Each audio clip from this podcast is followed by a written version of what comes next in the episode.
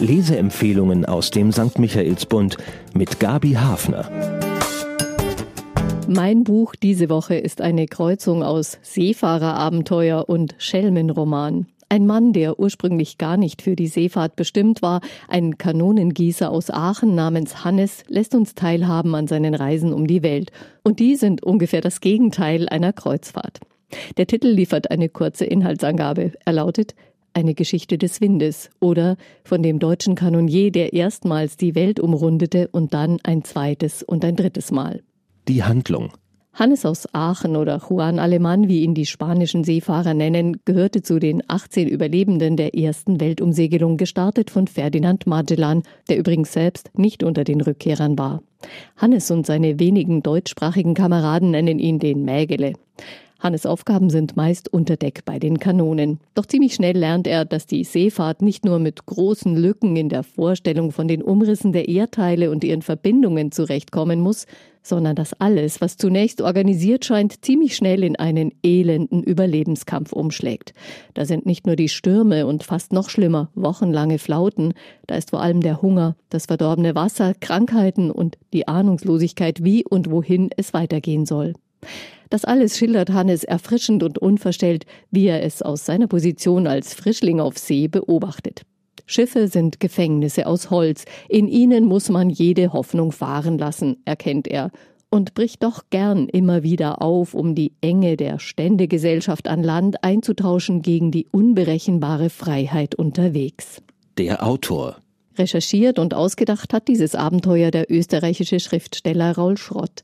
Er nimmt sich gern große Projekte vor, gerne anspruchsvoll, wie die Übersetzung des Gilgamesch-Epos oder der Ilias. Verhoben hat er sich dabei selten. Mit der Geschichte des Windes gelingt ihm ein leichthin erzähltes Stück Geschichtsschreibung von unten. Ab und zu darf man dem Autor über die Schulter schauen, wenn er an einigen Stationen die Reiseroute des Hannes kreuzt und Orte besucht, die jener erreicht hatte. Entdeckt hat Schrott seinen Anti-Helden der Seefahrt übrigens auf den Osterinseln, wo er tatsächlich Spuren eines deutschen Schiffbrüchigen fand. Schmunzelfaktor. Der erfrischend schlichte Ton des seefahrenden Hannes macht Laune. Er ist eine ehrliche Haut und ein scharfer Beobachter, der nicht herumjammert. Als Leser wird man Zeuge seiner Entwicklung. Mit wachsender Erfahrung ist er auch zu einer gewissen Raffinesse fähig. Für wenige Monate findet er sein persönliches Paradies, in dem er endlich auch einmal erotische Freuden erlebt. Und zum Finale gibt es ein regelrechtes Schelmenstück und man stellt fest, dass man diesen deutschen Seefahrer ins Herz geschlossen hat, der sein Gottvertrauen vollkommen verloren hat, aber nicht seine Neugier auf die Welt. Erkenntnisgewinn. Wen der Wind einmal über den Ozean getragen hat, der fühlt die Schwere des Lebens an Land doppelt. Und so geht Hannes immer wieder an Bord.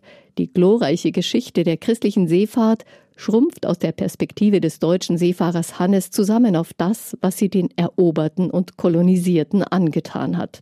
Hannes aus Aachen schlägt sich auf die Seite der Verlierer und kann ein wenig Glück finden in den Inselparadiesen. Raul Schrott gibt uns aber auch schon einen Vorgeschmack auf deren Zerstörung. Für wen?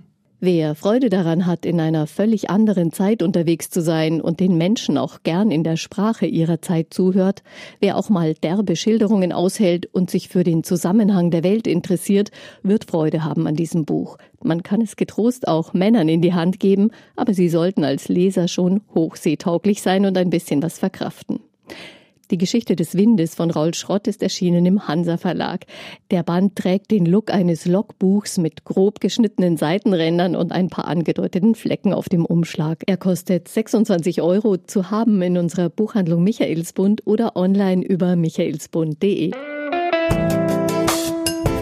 Ein Buch. Ein Podcast aus dem katholischen Medienhaus St. Michaelsbund.